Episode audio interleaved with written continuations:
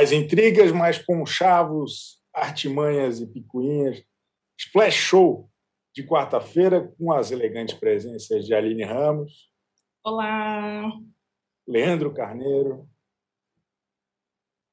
Áudio, Leandro. Que está sem áudio. Exatamente, eu desliguei o microfone para brincar um pouquinho de imaginação aqui com vocês. eu sou Chico Barney ainda, por enquanto. E, e, olha, hoje nós temos algumas questões muito importantes. É, vamos falar. Ontem não teve Splash BTV, então nós vamos roubar a pauta dos outros programas. Nós vamos falar aqui da estreia do Mion, vamos, vamos aproveitar essa ausência para falar também da estreia do Luciano Huck. Mas é a última semana do Ilha Record. Ou da Ilha Record. Não sei ah, eu queria um, um efeitinho sonoro ah. É, verdade, estamos lamentando muito. Somos os poucos, estamos entre os poucos brasileiros que estão acompanhando com muita alegria o Ilha Record. É um programa cult, é um programa indie, mas que ainda vai render. Eu acho que os reality shows vão ser outros depois do sucesso conceitual, pelo menos, do Ilha Record.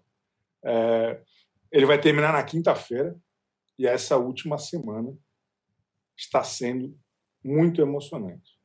É só briga o tempo todo. O, o tom do, do, do, da baixaria aumentou um pouco depois que a Nádia foi para o exílio. Estamos todos muito gratos à Nádia, é, entretenimento de qualidade. Se você estiver vendo a gente, Nádia, saudades. É, é, e, e, é o seguinte: ela tirou quase todo mundo do sério, principalmente o Lucas Cel, que já não é bem certo, e, e, e né, tiveram ali uma série de atritos, subiram um pouco o tom do debate. Ontem teve uma lavação de roupa suja, quase todo mundo brilhou. Meu momento preferido foi aquele abraço de, de traíra do Lucas Self na Nádia, que ela no começo achou que estava sendo séria, mas ele, na verdade, estava só fazendo graça, o negócio ali foi, foi, foi pesado, emocionante. Eu gostaria de começar com a opinião e a visão da nossa embaixadora do Ilha Record no Brasil, a querida Aline Ramos. Bom, realmente, assim, está muito agitada a Ilha Record quando você para na frente da televisão para assistir. Às vezes você tem que ir com escudo, porque você não sabe se vai sobrar para você. Porque sobra para todo mundo, né? Virou uma briga generalizada tá, ficou todo mundo descontrolado, mas era óbvio, a gente já imaginava, né? Depois que inventaram aquele exílio, você coloca um monte de gente que se odeia, trancada, num espaço que é praticamente um cômodo só. É como se fosse uma kitnet enorme ali. Sem tomar sol com, com, a, com a frequência que as pessoas gostariam. É para todo mundo, né? Uma hora ficar desajustado. Então, eu achei muito bom. Eu acho que a estratégia do exílio em trazer a Nádia só no final, só quando não dava mais, foi a pior estratégia, porque nos privou dessas cenas lamentáveis muito antes. A gente já estaria acompanhando muita briga, muita confusão há muito tempo. Então, eu acho que eles erraram nesse quesito. Não tem ninguém tem que se preservar não, tem que pensar no público. E, e aí eu acho que foi, eu acho que tem sido ótimo, porque são acusações graves do nada, e, e o melhor é que as histórias, né, pela questão da edição, elas não têm um, um, um final necessariamente do nada você tem uma acusação de homofobia, não, não ficou muito claro o que aconteceu. Aí você depende do comentário dos participantes do lado de fora, fica tentando né, juntar um quebra-cabeça, mas no final não, não, não tá claro ali se alguém foi homofóbico, é, por que foi, o que, que aconteceu, do nada, joga na sua cara. Acusação mas, mas de homofobia. O que, que foi mesmo? A, a Nádia falou alguma coisa que isso é uma baixaria. Mas não ficou é, claro o que, que era a baixaria, né? É, porque a Laura, tipo, tem uns beliches, né? A Laura e a Antonella ficaram debaixo de um, de um cobertor ali. E aí, assim, a princípio você olha aquela cena, não tem nada demais. Só que aí a Nádia falou que era uma baixaria. E diz, rola o boato que rolou um beijo entre as duas. A Laura, inclusive, postou: Ah, eu dei umas bitoquinhas na Antonella, emoji de chorinho, chorrindo. Então, na, nada é muito claro. E, e, aí o Selfie fez até todo um tratado sobre homofobia também. Então, o ponto é, a acusação é que Nádia foi homofóbica com Laura e com Antonella, que deram umas bitoquinhas e ninguém mostrou nenhuma bitoquinha. Que era, inclusive, uma das polêmicas. Quando o Carelli esteve aqui nesse programa, a gente questionou se teve beijo entre mulheres, vocês vão mostrar Rede Record? E, aparentemente, se teve, né, que a Laura diz que teve, ontem a gente não teve acesso a este momento. Não sei se foi embaixo do cobertor ou se realmente a Record preferiu não exibir não é verdade? É, isso eu acho péssimo, assim. Eu, como embaixadora da Ilha Record, acho péssimo. Fica aqui a minha nota de repúdio Boa. pela Record não mostrar a bitoquinha entre duas mulheres. E nem deve ter sido um beijão. Não custava nada mostrar. Mostrou coisa pior. Então, porque mostrou coisa pior entre héteros. Por que não vai mostrar entre duas mulheres? Boa. E mais uma vez, um edredom, uma coberta causando polêmica na biografia de Antonella, né? Ela que já teve toda a história com o Pyong, embaixo do edredom. Ou seja, ela foi a, a grande protagonista dos edredons do, da Ilha Record. Eu acho que a gente precisa investigar melhor para a gente descobrir o que, o que aconteceu ali, o que foi mostrado, o que não foi mostrado para saber se a acusação de Lucas Selfie tem sentido ou não. O mais curioso da, da acusação do Lucas é que a briga não ficou em cima dessa acusação de homofobia. Deu dois segundos e voltou a polêmica do banheiro. Não, você invadiu o banheiro, você deu chutes no banheiro. E, e aí eles mudaram totalmente o foco. Uma cena que, inclusive, eu acho que precisava ter sido mostrada ali para eles debaterem ontem, porque todos que todos tinham opinião, ah, não, eu não vi, eu não vi, isso não aconteceu. E, e Tomás, eu fiquei impressionado com a capacidade de, de não admitir nem que ele foi fazer xixi fora do, do exílio, tipo, não, não, não, não posso me comprometer. É, ele que já tinha sofrido, acho que ah, alguns dias atrás ele sofreu com a Nádia também, que a Nádia falou, pô, você deu risada quando eles fizeram piada comigo, então ele não pode nem achar divertido, porque eu acho que deve ser impossível estar naquele clima, naquela briga que não faz o menor sentido e você não rir demais do que estava acontecendo. Porque realmente tem que se divertir, porque se for, se for levar a sério, não tem quem sobreviva. Mas eu acho que a Ilha deixou uma lição para a Globo. O BBB, talvez, alguns participantes a gente deva eliminar para ficar assistindo os outros participarem ali, pra, foi a parte mais divertida. Aquele final do BBB, a gente sabe, quando fica aquele clima de amizade, sobraram quatro ou cinco, fica chato. Pô, ia ser legal se tivesse o pessoal ali comandando, tendo a função de borinho. Esquece esse negócio de casa de vidro, apartamento alternativo aí que teve no último, que separou seis do resto, para estar imune. Vamos criar essa, esse apartamento o pessoal fica olhando ali. Dá até para vender patrocínio. Tem um negócio que, que eu acho que é mesmo uma importante lição do Ilha Record, que o BBB já tinha ensaiado na, na, nas edições recentes, que é a gente precisa de mais gente o tempo todo. Quanto mais gente, mais história tem, mais conflito. Né? A ideia de separado, né? Separando, daí depois volta, aí depois volta. É, eu acho que é muito importante, é muito legal. Eu até fico preocupado um pouco com a Fazenda, que estão falando que vai ter quatro, quatro disputando uma vaga na primeira semana. Isso é um absurdo. Isso nunca deu certo, porque acaba perdendo bons personagens é, prematuramente.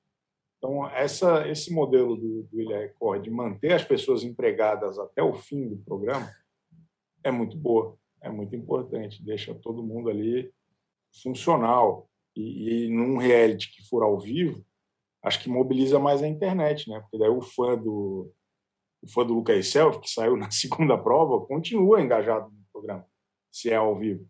Acho que gravado menos, como, como aconteceu agora. E, e falando no próprio Lucas Self, é, ele, ele se colocou realmente contra a Nádia e muita gente acha que ele subiu o tom demais, que ele chegou a, a perder a razão no que ele achava que tinha razão, por ser muito incisivo, por ser muito debochado, por subir, né, por talvez agir de maneira desagradável. O que, que a Aline Ramos tem a dizer a respeito? Eu concordo com quem acha que ele subiu o tom, mas é justamente na, na grande cena né, do banheiro, em que ele bate na porta, é engraçado porque existe uma disputa de narrativa muito forte. Ele descreve que ele só deu uma batidinha porque ele queria ir no banheiro. Isso pode ser verdade, ele queria ir no banheiro, mas não foi uma batidinha leve, foi uma batida forte. Foi. E, e que abriu a porta. Ele alega que a porta estava já aberta, como também a Nádia tivesse deixado aberta ali para criar uma situação. E aí a Nádia diz que não, né? Que ele bateu tão forte que arrombou. E eu não duvido, né? É cenário, não é uma porta de uma casa mesmo, né? Que é firme. E aí é, fica essa situação constrangedora. É, as pessoas falaram: não, você está defendendo a Nádia. O meu único ponto é: eu me coloco no lugar. Se eu estou num ambiente que todo mundo me odeia, como todo mundo ali odeia a Nádia, não faz questão de esconder. Alguém bate na porta com aquela força, a porta abre, eu ia ficar com medo sim.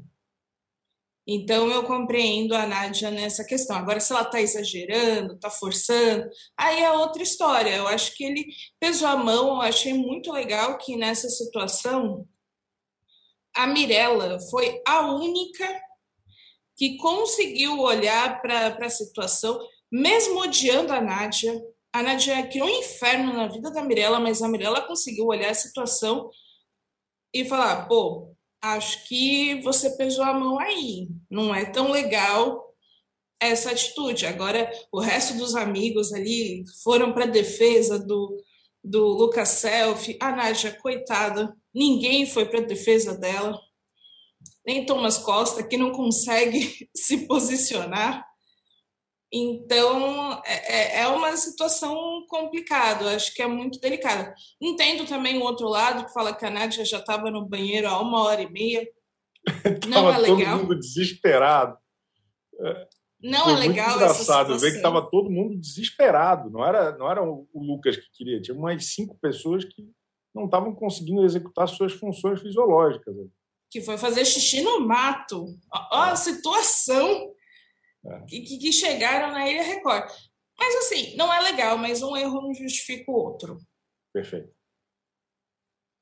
Perfeito. Eu nem, eu nem sei quem falou, eu não sei se foi a Mirella ou se foi a Naná, agora eu não lembro, que chegou a falar que o, o Lucas ele perde a razão muito fácil. E, e eu acho que é isso. A Mirella. Per... Então, ele perdeu total a razão. Tipo, ele podia ter ficado fazendo um protesto, um piquete sem bater na porta, ficar falando eu preciso ao banheiro, é, ele se comportou muito igual uma criança de uma, igual uma criança para tumultuar e de certa forma ele acabou criando uma situação assustadora ali para para Nádia. Acho que minimizar isso é, não, não tem como, porque só quem estava ali para saber qual que é a, o que ela está vivendo. É, mas aí deve ser muito, muito, muito complicado estar na situação dela. É, é um pouco, é um pouco não, é muito pelo que ela fez durante o programa, o quanto ela causou na vida dos outros e o pessoal resolveu se vingar. Mas eu acho que o Lucas devia pensar um pouquinho. Quando ele pediu desculpas ali na, na hora do abraço fraterno, emocionante, mas aí ele fez o olhar para a câmera debochando. Eu falei: ah, não, não é possível que ele foi pedir desculpas e não vai pedir desculpas. Ele, ele tirou de doida total.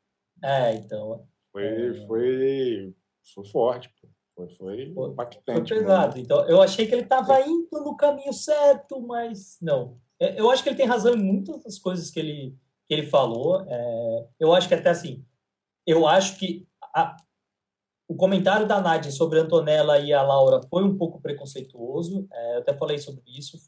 teve um tom, a gente não sabe se elas se beijaram ou não, mas foi o, é, ela insinua que ali não dava para é, ela não, é, não era a favor daquilo de duas mulheres estarem embaixo da coberta.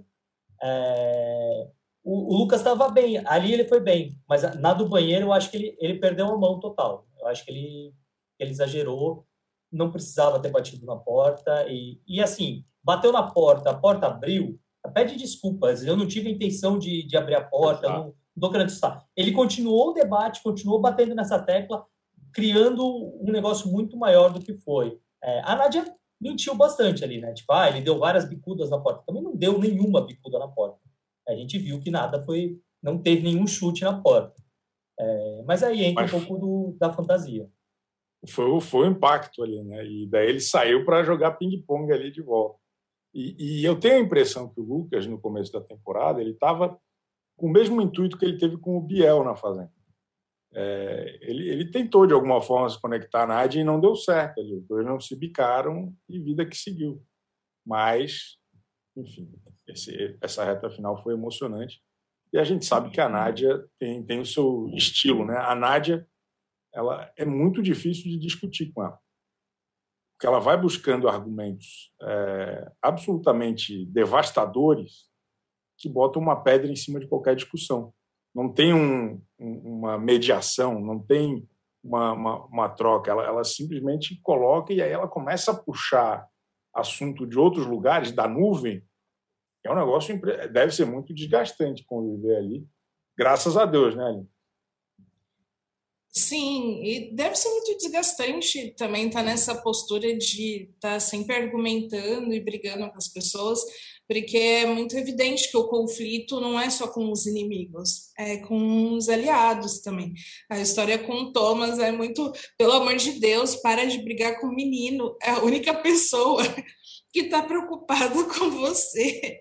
E aí ela tem muito essa, ela chegou até em alguns momentos falar para Antonella, para o Thomas, que eles não precisavam estar com ela, que ela ia causar e eles não precisavam estar tá apoiando ela e ela se sente muito sozinha o tempo todo, né? E é muito visceral, acho que é isso, é muito forte.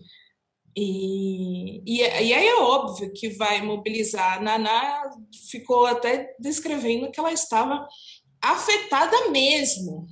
É um negócio que tirou ela do sério, que ela não estava encenando que, que, que mobilizou ela totalmente. Você vê, ela estava com muita raiva. Então, a Nádia tem esse poder.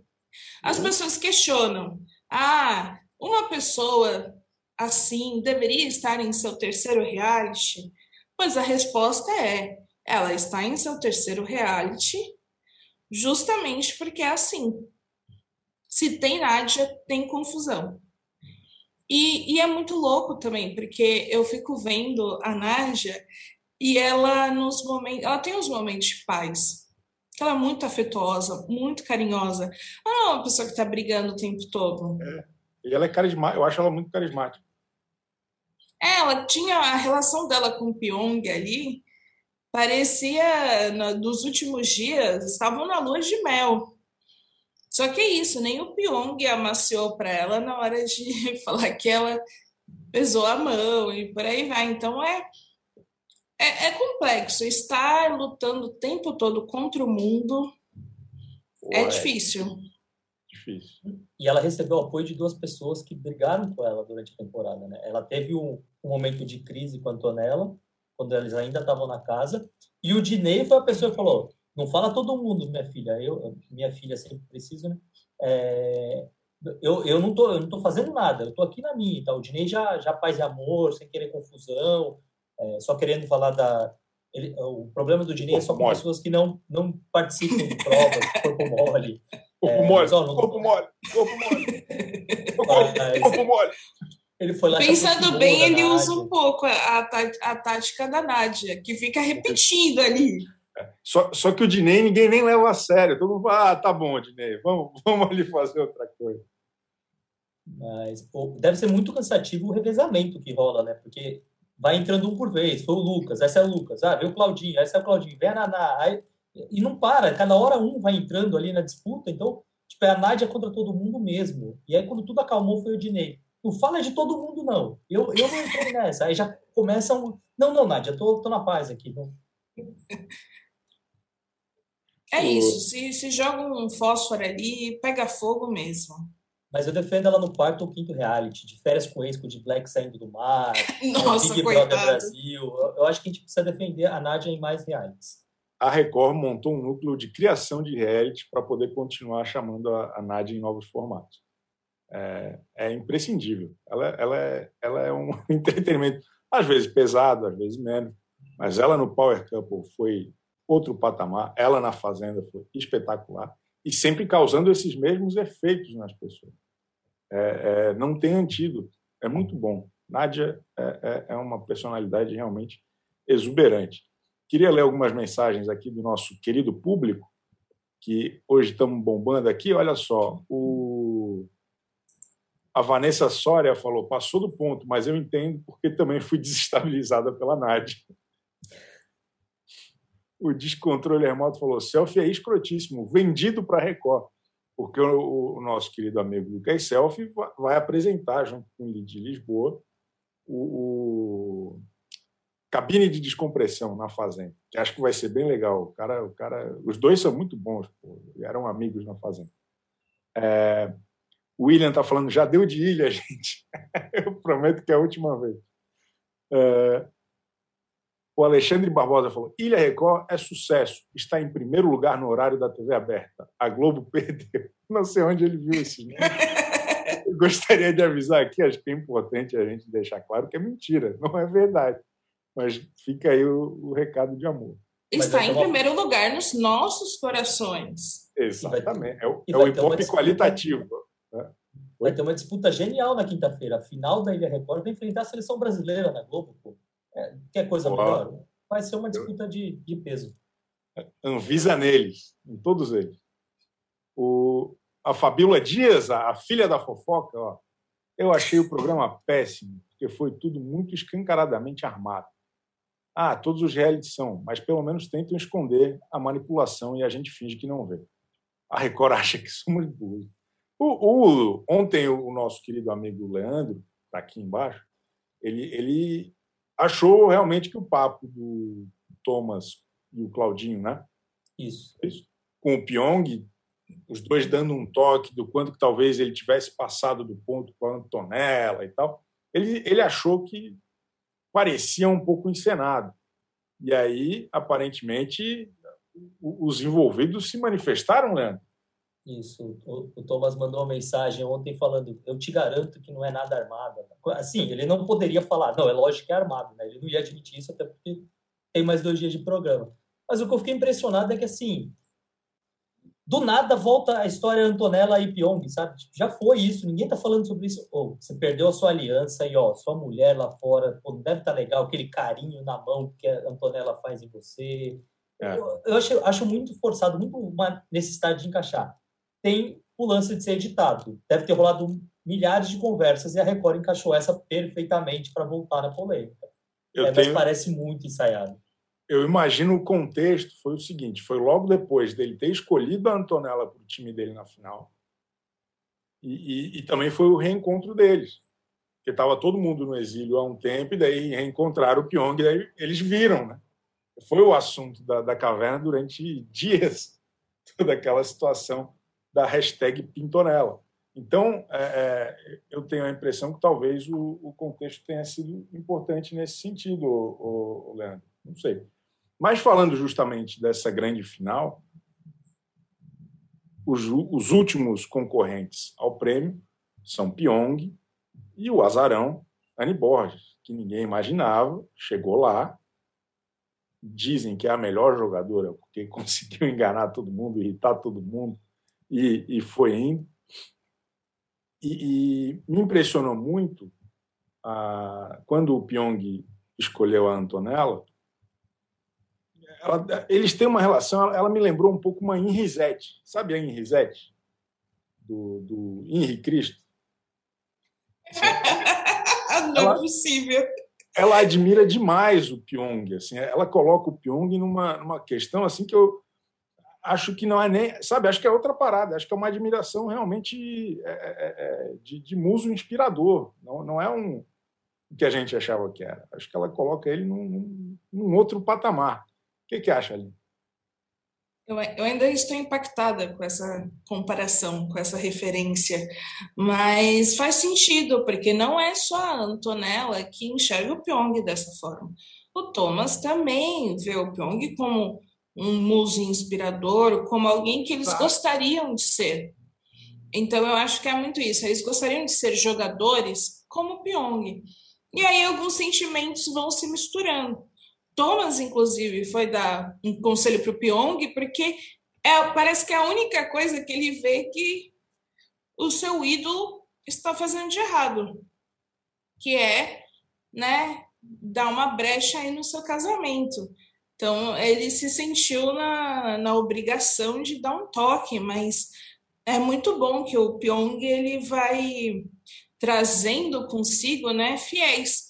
E no BBB era igual. Exato. Era igual. As FIA lá, tudo ao redor do Pyong, babando, babando o Pyong, falando: ai, nossa, você é jogador, nossa, você é desconstruído, nossa, você não é um macho escroto e por aí vai. Se arrependeram depois que falaram? Se arrependeram. É, já teve algumas que falaram claramente de, pô, é. né, não dá para ficar me julgando até hoje por algo que eu falei por, por eu conhecer uma parte do cara. Verdade. Mas é isso, o Pyong tem esse efeito. É. Parece que por onde ele passa, ele, ele consegue é um... seguidores. Em Risetes, em Risetes. É o, é o Henrique Cristo do século XXI, Lantana. É, é difícil. Eu não, eu não, queria ter que elogiar o Pyong, mas ele tem, tem, tem talento nisso. Acho que ele vai bem nisso. Ele consegue a piscadinha que o Thomas deu ali para ele na hora que ele é escolhido, tipo, a gente está junto.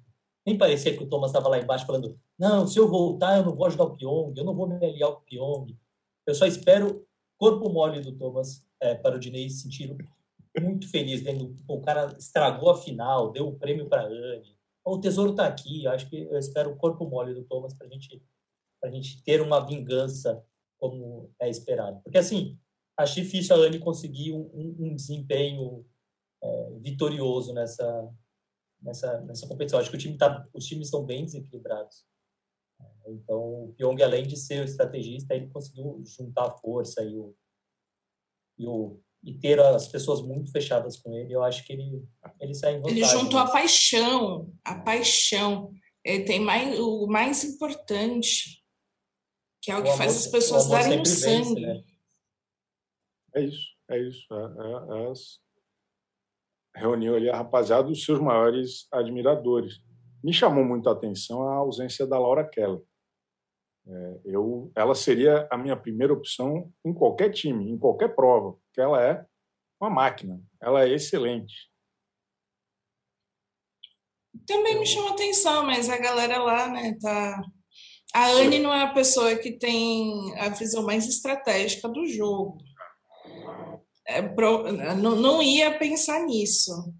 E o Pyong precisa agradar seus seguidores. Me surpreendeu que a Anne não colocou a Mirella em algum momento, sabe? Tinha, pô, a Anne vai puxar a Mirella, sei lá, vai lembrar daquela prova do pau de que elas ganharam juntas, aquilo ali vai. Vou a Mirella. Não, pelo menos ela fez umas, umas escolhas até ok, mas eu acho que não dava para deixar a Laura fora. Aí, inclusive, a Anne podia ter sabotado o Pyong ali. Pô, vou na Antonella. E aí já, tipo, já quebra o casal ali, já, tipo, já cria aquela tensão. Aí pega a Antonella e a Laura e vai para cima do Pyong. É, o Pyong não ia na Nádia. E se o Pyong escolhesse a Laura e não a Nádia, a Nádia ia ficar brava com o Pyong e a gente teria mais um debate. Seria mais um momento interessante.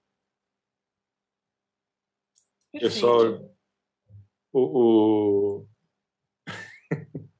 a Sara Cruz falou que o Pyong é o Osho. É, enfim, fortes emoções. Agora, outra, outra competição que está acontecendo é o prêmio de Miss Simpatia. O público vai decidir quem vai levar o prêmio de 250 mil reais. A gente já falou disso algumas vezes, mas nesse exato momento, quem vocês acham que merece ganhar esse, esse mimo da audiência? Aline Ramos. Olha, eu acredito que quem deve ganhar é a Mirella. A Mirella me conquistou totalmente. ela tem, eu acho que uma das melhores trajetórias na Ilha Record, que é da pessoa que começa subestimada, é, logo é eliminada do jogo sem poder fazer uma prova. É, todo mundo, até os seus aliados, não davam nada para ela. E ela foi crescendo, foi aos poucos crescendo. Fez ali sua parceria com o Dinei, foi perfeito. Os dois ali, ó, jogando juntos. E, e ela estava ótima, mostrou que era engraçada, que ela critica as pessoas quando acha necessário. E que é isso, é os melhores comentários. E, e o melhor ainda, virou a maior hater do Pyong possível. E aí, diante disso, depois conseguiu ganhar a prova da repescagem, voltou brigando, teve as brigas com a Nádia, grandes momentos, e é uma pessoa, enfim, eu, eu quero muito que a Mirella passe também pelo circuito de realities da Record. Ela merece. Eu estou curioso para conhecer mais do Lacraverso ali, do Lomaverso. Né? Agora eu estou louco para ver a Loma em algum reality. A irmã da Mirella, cujo nome eu não me recordo. E, e também gostaria de ver a Mirella em mais lugares. Leandro Carne. É, só trazendo dados, a Mirella é a favorita segundo a enquete do UOL, está com 40% dos votos, seguida, seguida pela Nádia e pela Laura, que, na minha opinião, deveria ganhar. É, pelo, por ter jogado sozinha, por ter encarado o Pyong na hora que precisou encarar, é, por ter dado a cara ali, competido. Eu ainda acho que foi um pouco acelerada a prova, quando a, a Laura tenta colocar o pé no, no terceiro nível ali, ela claramente não, não ia conseguir, porque ela não tinha se encaixado ainda. E eu queria que a Laura tivesse na final, acho que ela merecia muito mais, acho que ela fez Também. muito mais para o jogo, como entretenimento e como competição. Acho que é, o melhor momento da Anne na competição, além do balde, foi ter servido de, de apoio para o Dinei na queda. É, então, acho que a Laura merece ganhar esse prêmiozinho aí, até para ela para compensar. Acho que ela merece. Uma pessoa que tem a história de vida que ela tem, como Mulher Múmia, Miss Bumbum, acho que ela merece ser reconhecida como o, o, o que o povo que, queria. A Juliette da Ilha Record, eu acho que ela merece esse reconhecimento. Fortes declarações. A eterna mulher múmia. na minha humilde opinião, bom, eu fico dividido entre duas pessoas para ganhar esse prêmio do a Antonella e o Pion. Acho que eles foram a, a, força motriz dessa temporada e acho que a gente, quanto, enquanto audiência, tem que premiar a boa performance. Não, não apenas o, o carisma, a elegância e a sofisticação, como vocês votaram, mas a performance. Quem, quem que trouxe pauta para esse programa aqui ao longo desses dois meses? Quem que motivou os textos mais lidos dessa, dessa situação? Quem furou a bolha desse reality show que não tem ninguém assistindo, só nós três? Pyong Lee e Antonella. Então, na minha humilde opinião, eu dividiria entre os dois até, ou talvez os dois poderiam gastar juntos, eles que decidem, mas eu acho que esses 250 mil, porque independente do Pyong ganhar ou não a, a prova, entende, entende a prova final amanhã, se ele ganhar, ele fica com 750 mil, pô, coisa boa. Não, vamos dividir com a Antonella, então, nessa 625. Dá para fazer uma boa lua de mel juntos. Exato. Então, na minha opinião, é pintonela neles. É, é, é o chip que eu estou tentando emplacar aí faz algumas semanas. Vamos para o intervalo e na volta tem ainda mais escândalos para a gente discutir aqui hoje. É coisa séria, é coisa grave. Vamos para o intervalo aí e a gente já volta. Oi, eu sou o Edgar Piccoli e trago boas notícias. Isso, Trago Boas Notícias é um podcast original Spotify produzido pelo UOL para você se informar e relaxar. As histórias que eu conto aqui são de Ecoa, a plataforma do UOL por um mundo melhor. De segunda a sexta-feira, às seis da tarde, tem um novo episódio grátis no Spotify e no UOL. Dá também para baixar e ouvir offline, quando você quiser. Estamos de volta e ainda sobre o William Record, o William estava falando que Pyong e Antonella tanto merecem esse prêmio do público que eles, é, é, é, como é que é o termo que ele usou? Eles sacrificaram seus casamentos pelo programa. É, é um nível de entrega realmente muito espetacular. Vamos mudar de assunto agora. Nós vamos roubar a pauta que normalmente a gente discute no Splash VTV. Nós vamos falar aqui de TV brasileira e não de fofoca, de diz que me diz, esse, esse tipo de coisa. No sábado, estreou o novo Caldeirão, agora sob o comando de Marcos Mion, e a repercussão foi excelente. Todo mundo na internet falando que foi o melhor sábado de suas vidas. Todo mundo meio carente também, né? um ano e meio em casa, difícil. Mas ele deu uma revigorada no quadro Tem ou Não Tem, ficou muito mais leve, divertido, trouxe famosos, Paulo Vieira e seus amigos, Juliana Paz e seus amigos. Teve também o quadro é, Sobe o Som, que é um ding-dong tunado, com uma banda, Lúcio Mauro e seus filhos, gostei do nome dessa banda. E, e teve também o Isso a Globo Mostra. Gostaria da opinião da nossa querida Aline Ramos a respeito da estreia de Marco Mignon e do que o futuro reserva. Bom, acho que a estreia do Marcos Mion nos deu uma boa perspectiva para o futuro de que as coisas podem melhorar, de que as, as coisas podem ser boas, que a televisão dá para ser divertida, dá para a gente ficar falando de baboseira, sem um compromisso de um grande ensinamento por trás ou algo do tipo. Acho que é, o Mion resgatou essa, essa coisa de ser alegre por ser alegre. Né? Vamos falar bobeira por falar bobeira, que eu acho que o maior sinal disso é o tem ou não tem ser sobre palavrão. Você ficar falando de palavrão e ficar dando risadinha, porque ah, é aquele palavrão com P e não sei o quê, e aí coloca celebridades ali para ficarem nessa situação, é muito bom. Eu acho que é isso, foi muito para cima, é tudo. É, é, é, é difícil falar de algo que tem que melhorar no programa, justamente porque parece que estava tudo muito alinhado tanto apresentador, quanto convidados, quanto produção, edição, tudo perfeito. Acho que é, foi muito divertido. Bom sinal, vamos, vamos ter diversão no sábado. Acho que o único defeito é que é no sábado, poderia ser no domingo. Olha aí, olha aí. Olha lá. Polêmica, polêmica. A rivalidade masculina, mais uma vez, ali trazendo aqui para o nosso. Eu não falei de rivalidade masculina, não. Só uma sugestão de dias, rivalidade de dias não semana. falou que horas, né? Não falou que horas. Não precisa ser no horário do domingão.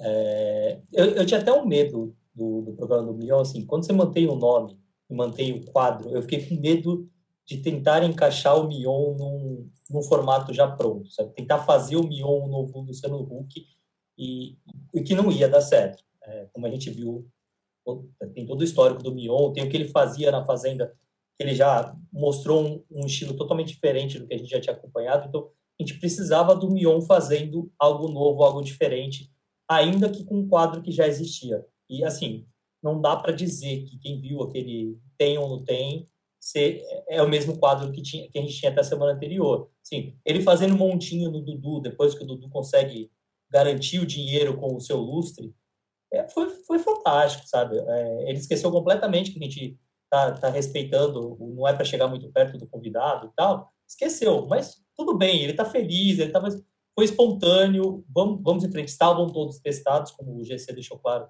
em todos os momentos.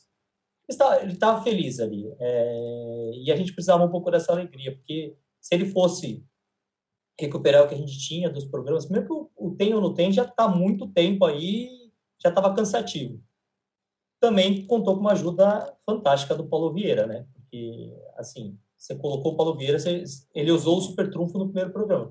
O Paulo Vieira é muito bom, é muito engraçado, é muito divertido, então ajudou bastante. E a Juliana Paz também teve seu seu momento ali de glória. Acho que ela Pode. conseguiu entregar entretenimento também. É, é, que o Paulo acho que sempre está um patamar acima, um ou dois. É, mas acho que rendeu, deu, a combinação foi perfeita. Eu acho que quem não rendeu entretenimento ali talvez tenha sido a Larissa Manoela no, no Ding Dong. Ali. Acho que ela não, não ornou ali. Acho que faltou um convidado para completar aquele time ali. Até precisava ter uma relação, né? Ana Furtado, Thiago Life, colocar alguém ali para competir com eles e podia render um pouquinho mais. É, é verdade. Mas o quadro do, do Sobe o Som também foi muito bom. Pô. Acho que o Thiago Leifert ali disposto, claramente exausto, mas disposto. Ana Furtado sempre muito pilhada. A Larissa Manoela estava um pouco deslocada, mas é, é interessante perceber que a Larissa Manoela está há mais de um ano na Globo e ainda não estreou. É uma coisa inédita. Ela foi contratada, daí pararam de fazer novela. A, no, a, a novela dela era das seis, agora não sei onde vai acontecer e tal. Então, a, a Larissa Manoela aí talvez seja a, a, pessoa com o melhor contrato na Globo atualmente. É uma coisa impressionante. Ela vai ser Ela... par romântico do Rafa Witt. Olha aí. Em uma novela que provavelmente vai estrear em 2025. Né? Mas, mas vem coisa boa aí. Uh, acho que o, o que tem me tirado o sono em relação ao Caldeirão é essa história que a Globo pretende deixá-lo no ar só até dezembro. Eu acho que é fora de propósito. Acho que se querem ali abrir um outro espaço, não sei se é para Ivete, para não sei quem, pô, tira a reprise do Toma Lá da Cá, tira, a novela, tira o filme velho que eles estão colocando agora. Mas acho que o Mion tem tudo a ver com aquele horário ali. Eu sei que se em algum momento a pandemia acabar, não vai estar ninguém nem aí para o caldeirão, então talvez a gente esteja se preocupando com bobagem.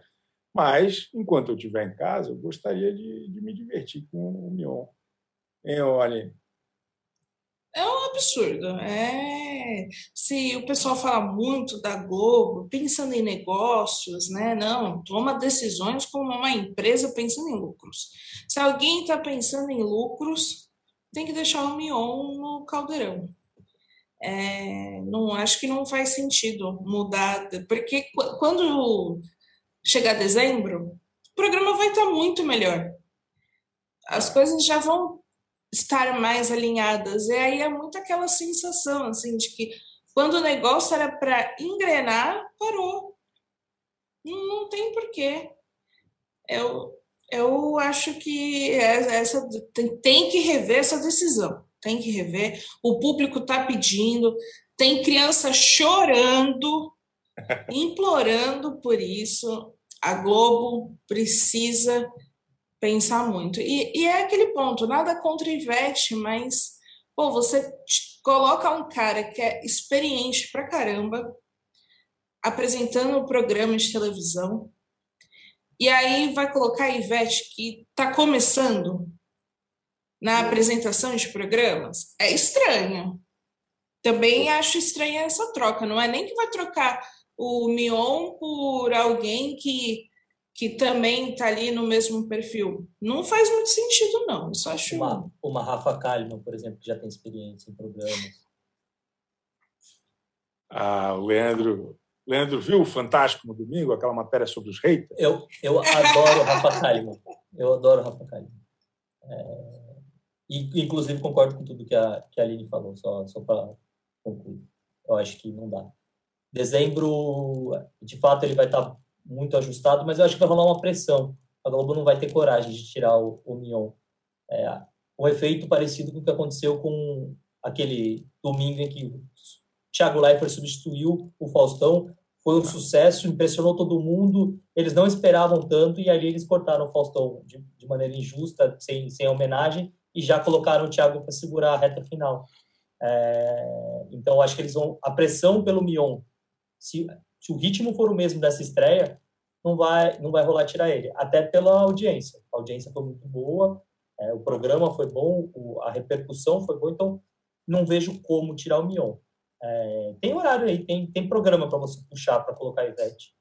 É, inclusive, as manhãs da Globo tá, não, tem, não tem nenhum programa que segure a manhã da Globo. Né? Então, a gente tem essa possibilidade. Eu é de casa no sábado é complicado. Cara, eu acho que eu sou o único defensor da de casa no Brasil. Eu, eu, às vezes acordo mais cedo para assistir, eu adoro. O, o, tem uma coisa importante que o Marcos Mion ele é um cara que cria um universo ali ao redor das coisas que ele apresenta. Que é, são os termos, são os personagens recorrentes. Eu não duvido nada que daqui a algumas semanas volte o Dudu com a história do Lustre. Entende? Acho que ele tem um negócio de longo prazo que é muito bacana, que ele tinha um legendário que ele tinha na MTV e mesmo na Fazenda, que era temporada, ele sempre trazia de novo algumas coisas, assim, ia criando um universo próprio, né, que no, no universo, eh, sei lá, o pessoal chama de lore, é, é um negócio bom que ele faz. É, então a gente acho que estamos todos aqui concordando que o que o Marcos Mion foi bom na, na, no Calderola e o público telespectador está aqui também falando algumas coisas. Ó, eu queria ler. A Giovana Maia falou: a estreia do Mion foi boa, mas uma porcentagem desse sucesso deve a convidados como Paulo Vieira, que eu acho que deveria ser um dos próximos a ganhar um programa de, de auditório na Globo. Acho que está mais do que na hora. Foi, que começasse por um The Voice Kids um The Voice Pablo e Luizão, o que fosse. Mas o cara é bom demais. É, a Fabíola Dias, a filha da fofoca, falou: teve saco, teve montinho, teve Tony Ramos pelado, teve shade na Record com uma santa. Achei 10 de 10. É, o povo gostou mesmo. A Giovana Maia falou: também acho que o ponto alto do programa foi Paulo Vieira. Todo programa em que ele vai, se sai bem. Salvou até na Casa Kalimann. Olha aí. Olha aí. Perdi esse episódio. É sobre isso, pessoal. É outra que não assistiu a matéria do Fantástico no domingo. Ela Mas fez um só... comentário construtivo. É, não sei. Ela destacou o ponto, ponto alto do, do Casa Kalimann. É, é. Eu não sabia que existia, eu acho importante. Sacanagem. É, outra estreia do fim de semana foi o novo Domingão, sob a tutela de Luciano Huck. Foi uma estreia um pouco atrapalhada. Tinha uma expectativa que Brasil e Argentina entregaria para o pobre Luciano Huck, que se ferrou. Foi o caos total. O jogo durou três minutos. A Anvisa chegou botando moral no negócio. Galvão segurou um, Brasil urgente, seleção brasileira urgente, até às 18 horas. Aí o, o Luciano Huck teve que esperar 40 minutos para sua estreia, porque resolveram passar um filme de monstro gigante no domingo da Globo. O que, que a gente achou da estreia do Domingão com o Luciano Huck, Aline Ramos? Agora, acho que eu vou assumir a personalidade de hater, porque eu não tenho nada de positivo para falar sobre nada. essa. Nada. Eu, eu fiquei triste. Estou deprimida até agora. Caramba! por causa do Domingão. É, às vezes eu paro para pensar, pô, caramba, o Luciano Huck se deu mal. Porque eu acho que no final foi essa sensação, o Luciano Huck se deu muito mal, que ele já tinha expectativas negativas sobre a sua estreia, vamos ser sinceros. Poucas pessoas estavam assim, nossa, vai ser demais a estreia do Hulk. Não. Todo mundo estava esperando que não seria tão legal assim.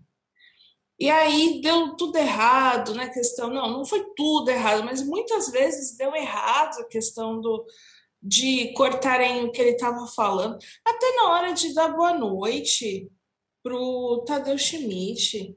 Pô, que delicado! Logo na estreia tá dando lá boa noite, corta o cara.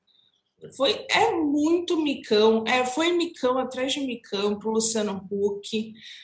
E, e aí eu fiquei assim, eu me solidarizei. Eu fiquei imaginando, pô, você tá lá, o, tá o Brasil inteiro assistindo você e as coisas dando errado.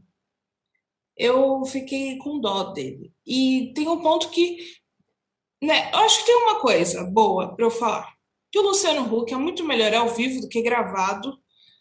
Durante o programa, ele parecia se sair muito melhor ao vivo, com as coisas dando errado, do que com o que já estava ali gravado no estúdio, previamente.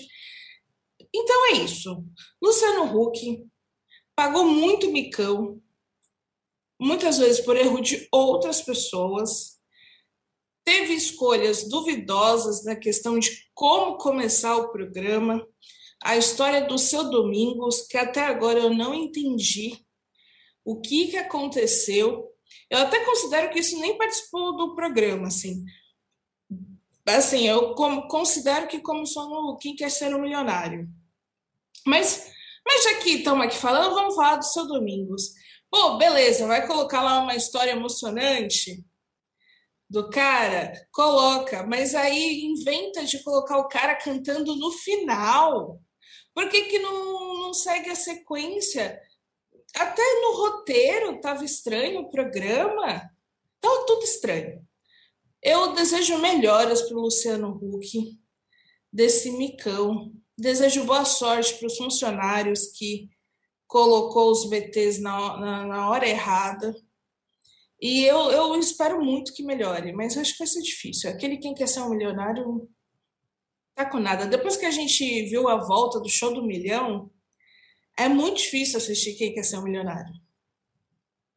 Gente, eu acho. A gente viu naquelas, né? Foi muito tarde, eu não, não, vi muita coisa ali, porque foi difícil eu ficar acordado.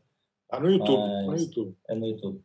É... Tá muito não... bom, vale a pena. Tá divertido. Eu, não, eu concordo com a Aline sobre, sobre o Luciano Huck e, e, essa história do ao vivo me, me pegou um pouco. Me pareceu um programa indeciso se ele quer ser ao vivo ou se ele quer ser gravado. Primeiro que assim, o Luciano Huck ficou usando a mesma roupa no ao vivo e no gravado, ou seja, uma técnica aí, vou, enganar o telespectador que vai chegar em cima da hora. Eu acho que quem quer ser um milionário talvez passe bem mais emoção no ao vivo do que no gravado.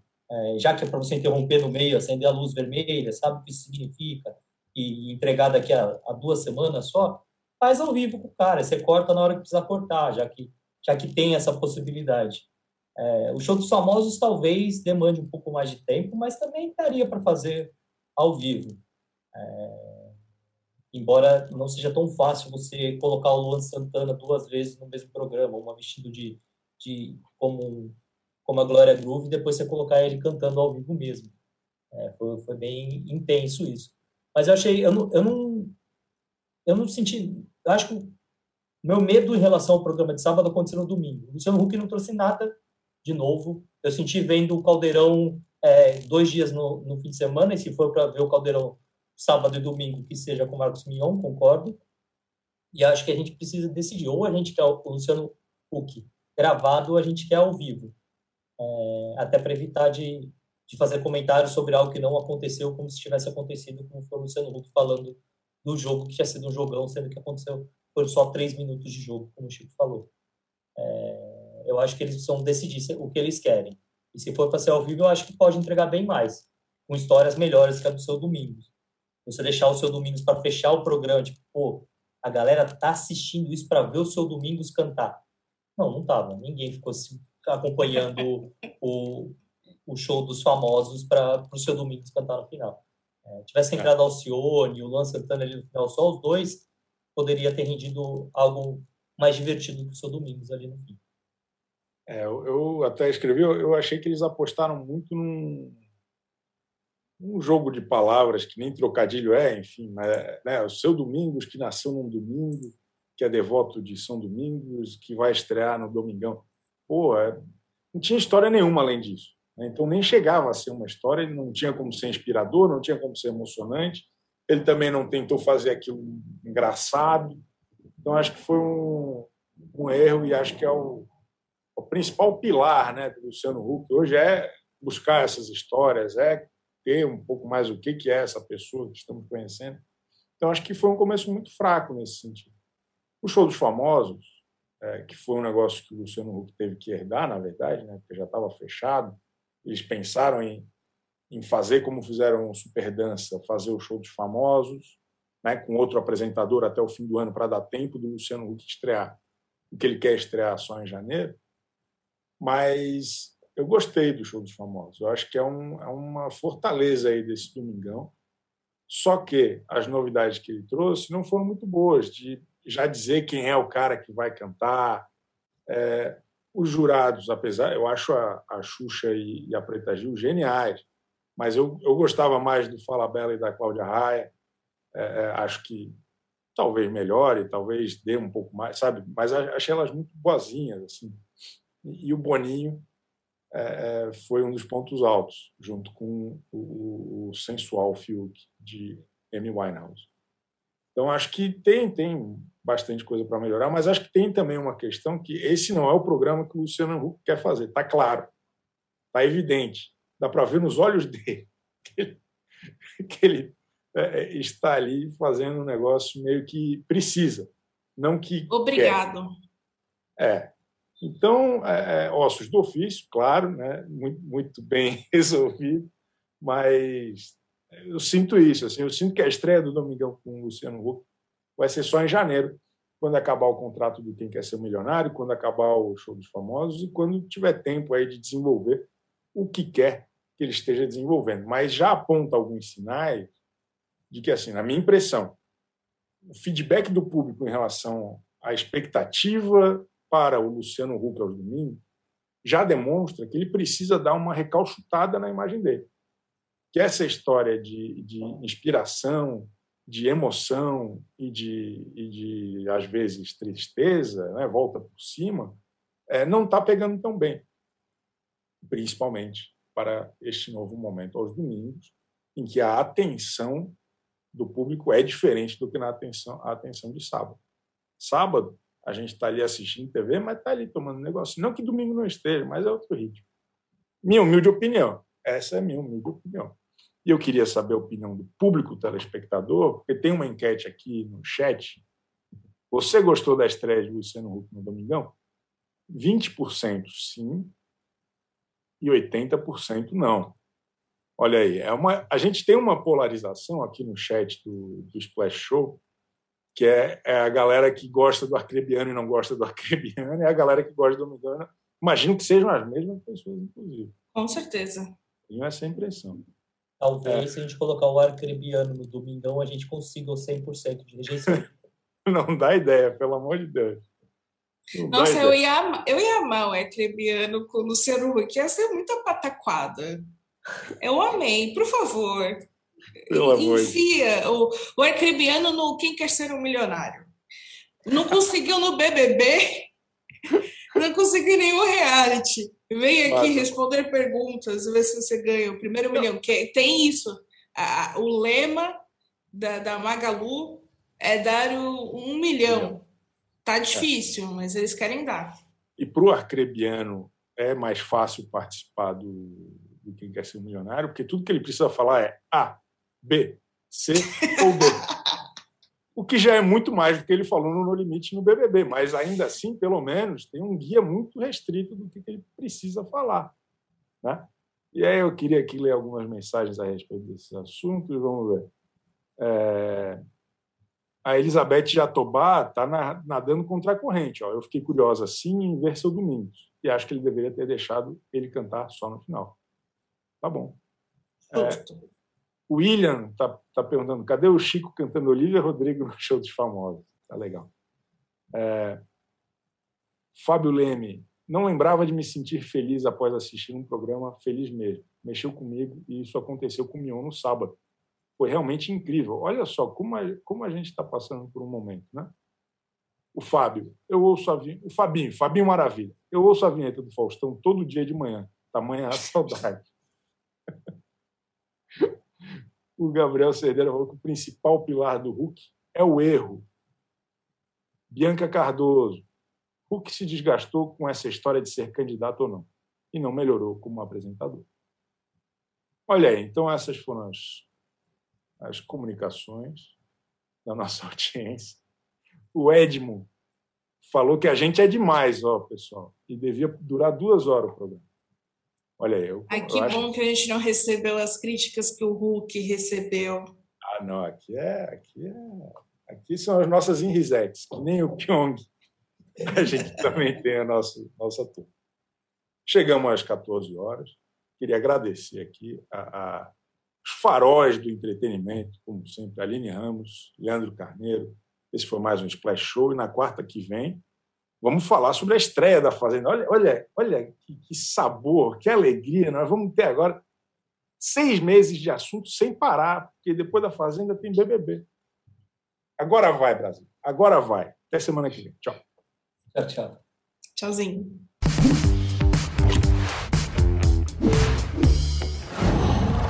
Qual?